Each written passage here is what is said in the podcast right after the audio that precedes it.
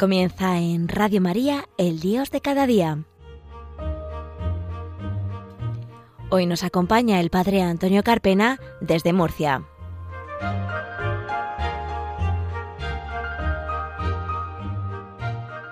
Buenos días queridos oyentes de Radio María, bienvenidos a un nuevo programa del Dios de cada día, aquí en las ondas de María.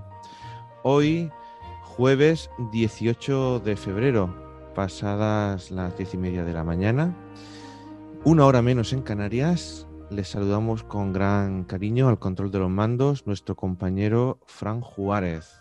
Y comenzamos hoy un programa que nos va a adentrar en la cuaresma.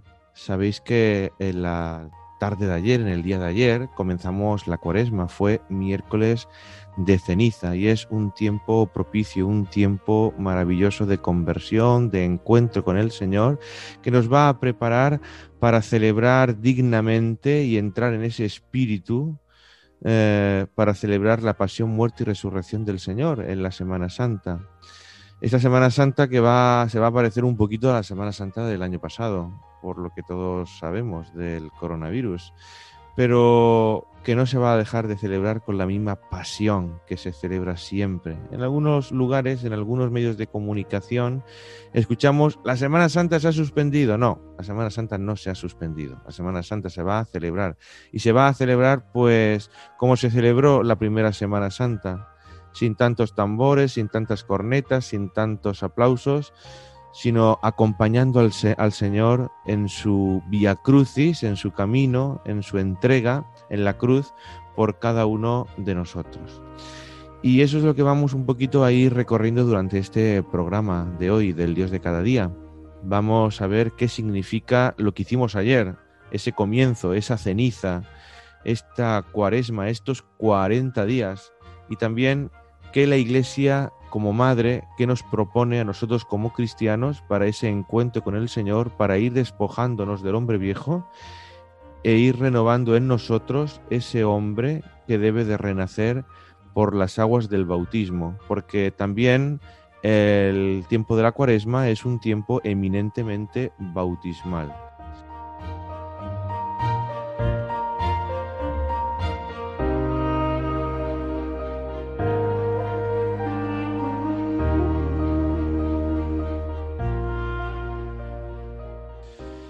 Como os decía, ayer miércoles comenzábamos el tiempo de Cuaresma. Es un tiempo de dejarse reconciliar con Dios. Es un tiempo de redescubrir el valor de la penitencia, de reordenar nuestra vida.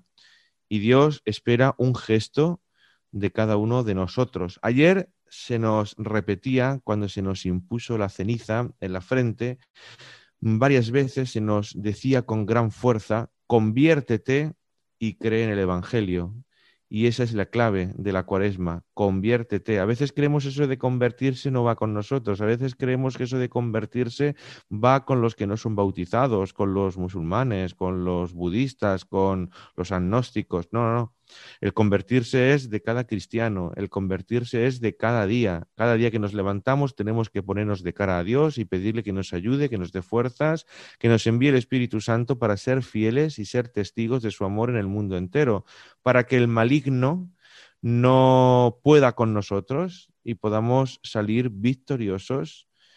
Por eso, conviértete y cree en el Evangelio. Van las dos cosas unidas. Este tiempo de cuaresma es un tiempo favorable por eso vamos a empezarlo con ese deseo sincero de conversión, en este tiempo de gracia, en este kairos personal que Dios nos da a cada uno. Sin Él no podemos hacer nada. Es un tiempo para pararse a pensar, es un tiempo de rectificaciones y de recomenzar de nuevo. Por eso, queridos oyentes, demos un impulso nuevo a nuestra vida de fe como creyentes. Como os decía, Estamos celebrando la cuaresma.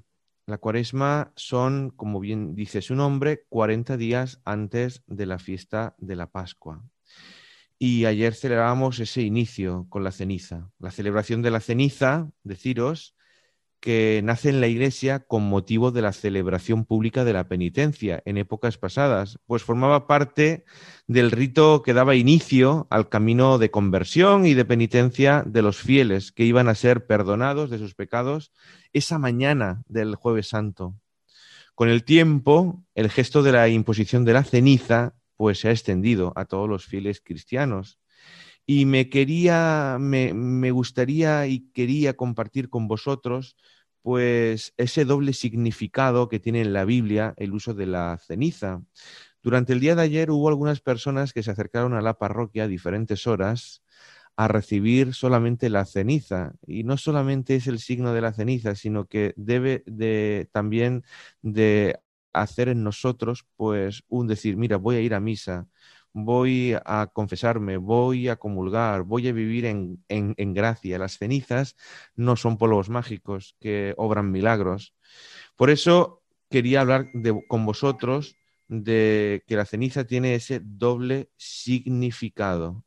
Uno es el signo de la débil y frágil condición humana. En diversas ocasiones, la Sagrada Escritura se refiere a la situación precaria del hombre, simbolizada por la ceniza, primera página de la Biblia se nos cuenta que Dios modeló al hombre del polvo del suelo. Lo escuchamos en el capítulo 2 del libro del Génesis.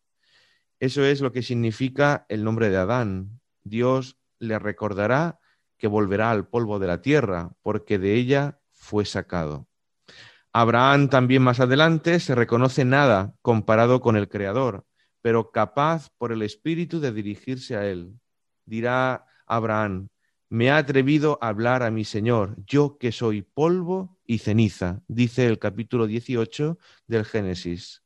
Después en el libro del eclesiástico escuchamos humildad, se nos invita a ser humildes. ¿Y de dónde viene esa humildad? Viene de humus, de tierra.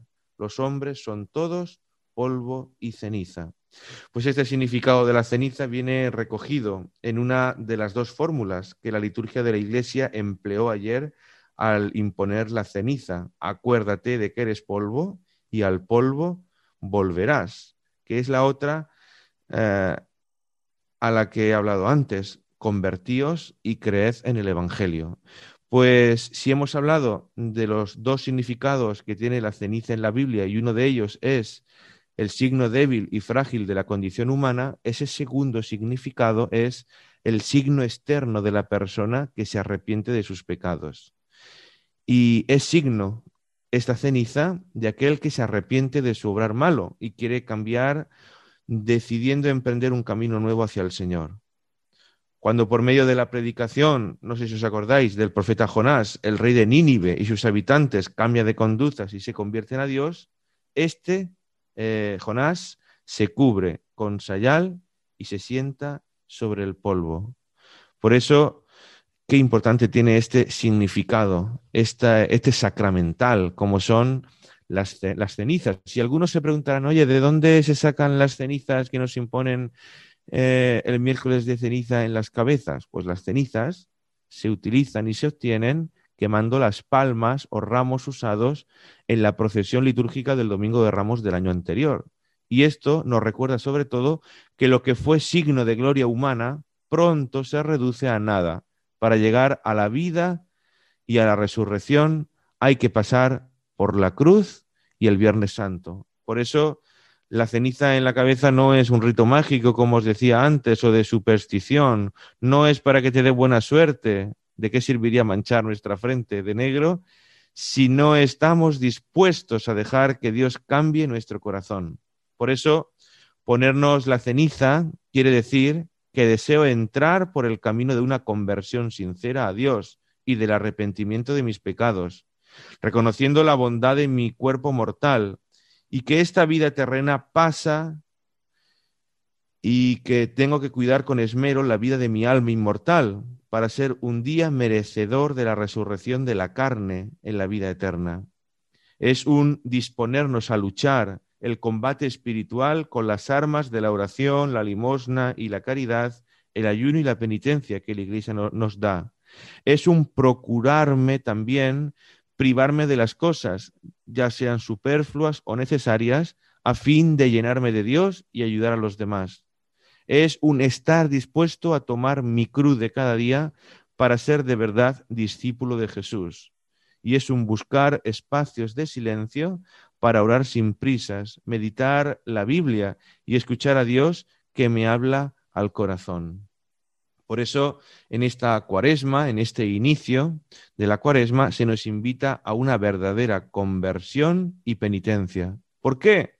Porque la cuaresma es camino hacia la Pascua, un tiempo de preparación espiritual para celebrar bien ese acontecimiento central por el que Dios realizó la obra de la redención de los hombres, la pasión, muerte y resurrección del Señor. Y la Iglesia como madre nos da este tiempo de entrenamiento para que no nos pille por sorpresa y estar pues bien dispuestos, con el corazón bien amoldado.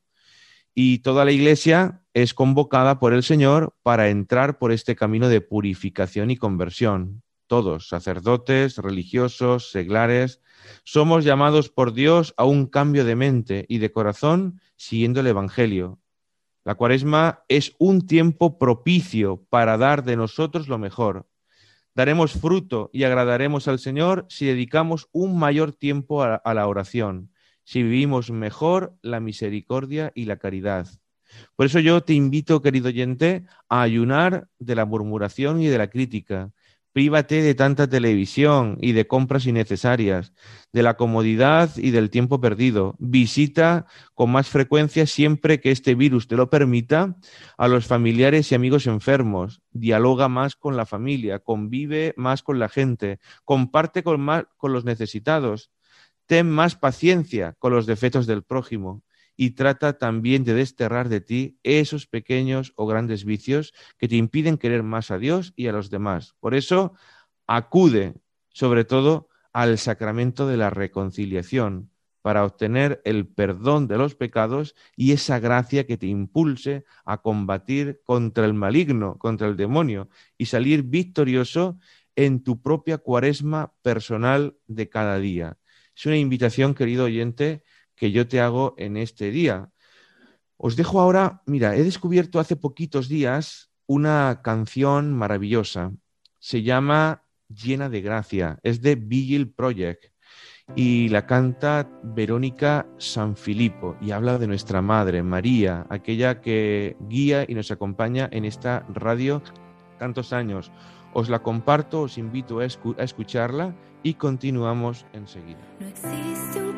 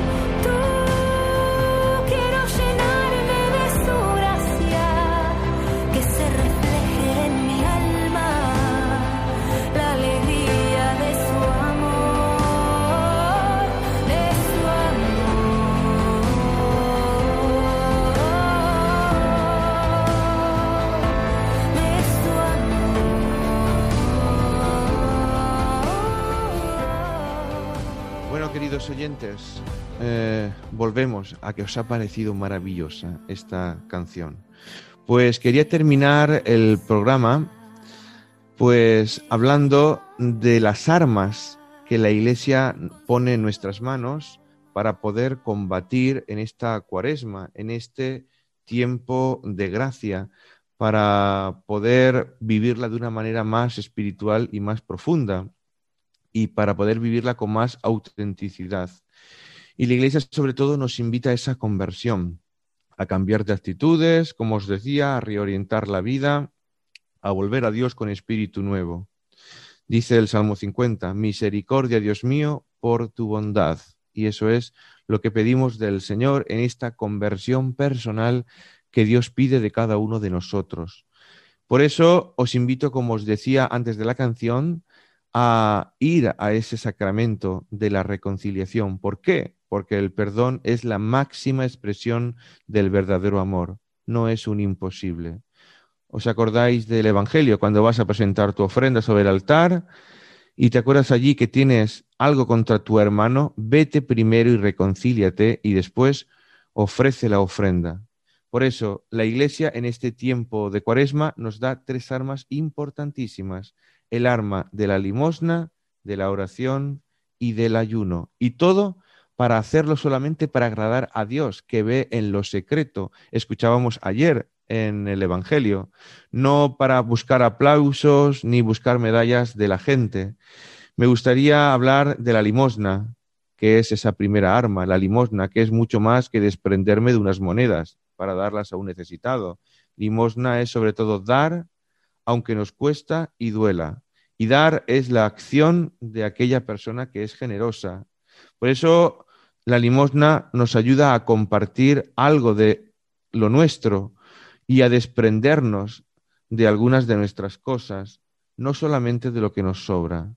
Es dar parte de nuestro tiempo y ofrecer nuestra ayuda, consuelo, consejo a quien lo necesita, dar una sonrisa, perdonar una injuria, mostrarnos serviciales, es ayudar a llevar las cruces de los demás, es cuidar y atender con cariño a las personas enfermas y ancianas. Por ejemplo, colaborar con Cáritas o con Manos Unidas o con alguna obra social de la Iglesia.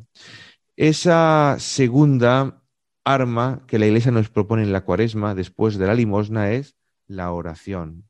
La oración que es algo que tenemos que practicar todo el año, igual que la limosna y el ayuno, pero que se nos pone un poquito más enfatizado en esta cuaresma porque es un tiempo para profundizar más, para, para hurgar más en esa relación personal con el Señor, eh, a vivirla con más intensidad. Es un tiempo, esta cuaresma, dedicado sobre todo a la oración, y la oración no es nunca un tiempo perdido. Hay que buscar y encontrar espacios para esa reflexión en el silencio, para detenerse y meditar con nuestro Padre Dios. Para escuchar a Dios y hablar con Él necesitamos sobre todo silencio. Por eso, para la oración sería bueno en este tiempo de la cuaresma leer un poquito más la Biblia y en especial los cuatro evangelios, especialmente los relatos de la pasión del Señor. Es también este tiempo de la cuaresma un tiempo para iniciarse o retomar la liturgia de la iglesia, la liturgia de las horas, la oración oficial de la iglesia, asistir más a misa, rezar los Via Crucis, acudir a algún retiro espiritual o alguna charla cuaresmal, que es algo de gran ayuda. Y por último, tenemos el tiempo del ayuno. Ayuno que viene de sacrificio. Sacrificio viene del latín sacrum facere, que significa hacer sagrado. Por eso, hacer un sacrificio es hacer una cosa sagrada, es decir, ofrecerla a Dios por amor. Siempre hay algo que nos cuesta trabajo hacer en la vida de todos los días. Si esto se lo ofrecemos a Dios, por amor, estamos haciendo un gran sacrificio. Y alguno se preguntará, ¿y por qué tenemos que hacer penitencia? Pues para reparar el daño causado por las ofensas que hacemos a Dios con nuestros pecados, porque en Cristo hemos descubierto el valor de la cruz y el sentido del sufrir por amor, que no cae en saco roto. Porque así como muchas personas se privan de alimentos buenos para tener una figura delgada, los cristianos nos privamos de cosas, incluso buenas, sí, para agradar a Dios, para no ser esclavos de lo material y poder ser generosos con los demás. Por eso, queridos oyentes, os invito, pues en esta cuaresma, en estos 40 días, bueno, ya 39, porque estamos en jueves, hemos pasado ya un día de esta cuaresma, os invito pues a vivir con profundidad este tiempo de gracia, este itinerario espiritual, este acompañar a Cristo hacia la Pascua, en el que también renovaremos nuestro bautismo. Es un tiempo eminentemente bautismal en el que muchos catecúmenos serán bautizados en la noche de Pascua y en el que durante estos domingos del tiempo de Cuaresma escucharemos en la Eucaristía los evangelios que son los evangelios que la Iglesia utiliza en esa catequesis catecumenal para instruir, para iluminar a los que van a ser cristianos en la noche de Pascua. Por ejemplo, las tentaciones de Jesús en el desierto, que indican también que nosotros podemos salir victoriosos, que la tentación en sí no es nada malo, sino que el Señor está con nosotros para vencerla. Lo decimos en el Padre Nuestro, no, no decimos líbranos de la tentación, sino líbranos de caer en la tentación. Escucharemos también el Evangelio de la Transfiguración, el Evangelio de la Samaritana, el Evangelio del ciego de nacimiento, que no dan tiempo en este programa pues para ir profundizando con más detenimiento. Solamente deciros pues que paséis una cuaresma espiritual, una cuaresma pues llena del Señor, llena del Espíritu Santo y que sea una Pascua, un paso, un encuentro con Dios por vuestra vida. Pues nada más, nos despedimos queridos oyentes y os dejo con una canción. Mi casa es el cielo, también de Vigil Project, junto con Nico Cabrera y Verónica Sanfilippo. Sabéis que podemos seguir conectados en el Facebook Antonio Carpena López, eh, Twitter arroba el Carpena en el canal de YouTube Padre Antonio Carpena López y también en el email del programa El Dios de cada día 34 arroba radiomaria.es. Pues nada más, queridos oyentes, que Dios les bendiga. Hasta luego.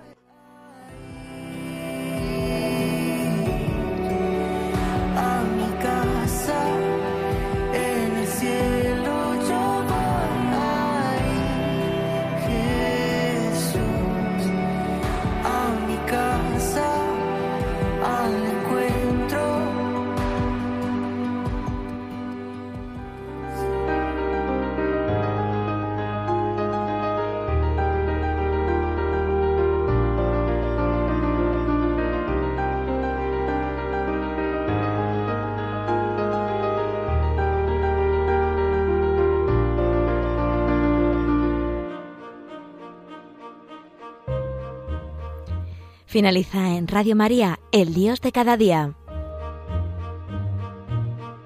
Hoy nos ha acompañado desde Murcia el Padre Antonio Carpena.